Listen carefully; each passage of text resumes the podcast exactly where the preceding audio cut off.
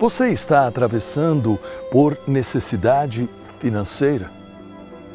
Eu tenho a certeza que sim, porque nós estamos em um tempo de crise econômica em todos os sentidos e a cada dia nós temos visto o espírito devorador tentando tirar da nossa mesa a bênção de Deus.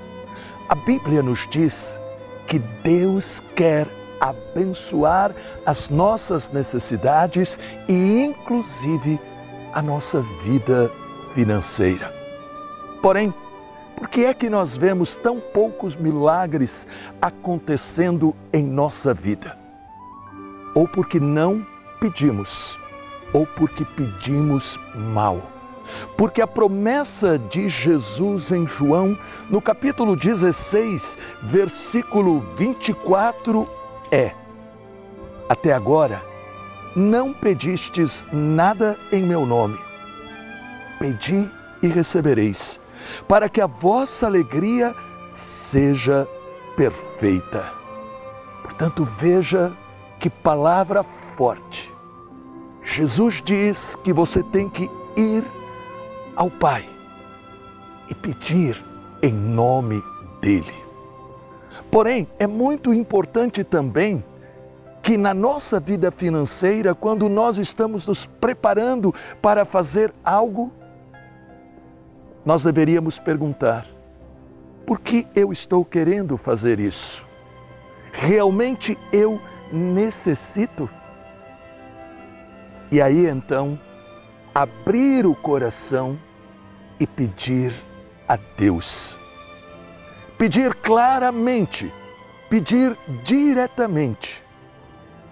Talvez ele não atenda do jeito como nós estamos pedindo, mas ele sempre virá em nosso socorro de um modo melhor.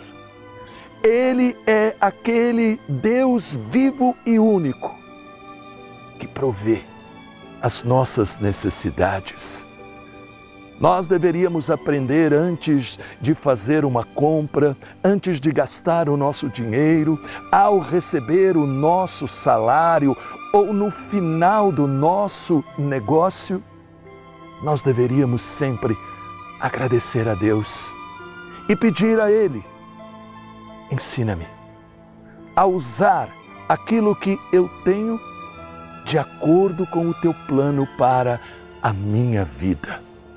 Quando nós descobrimos este segredo e fazemos de Deus também o Senhor dos nossos bens, então o espírito devorador não terá autoridade para trazer a sua destruição.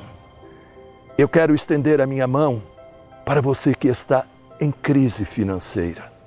Quero estender a minha mão para você que está desempregado ou que o seu negócio não está funcionando. E eu peço, envia os teus anjos de luz, expulsa o espírito de trevas, abre as portas que estão fechadas, confirmando a verdadeira prosperidade em nome de Jesus. Amém.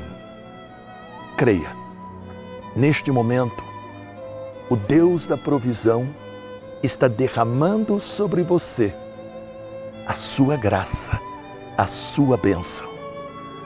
Enfrente todas as situações com esta fé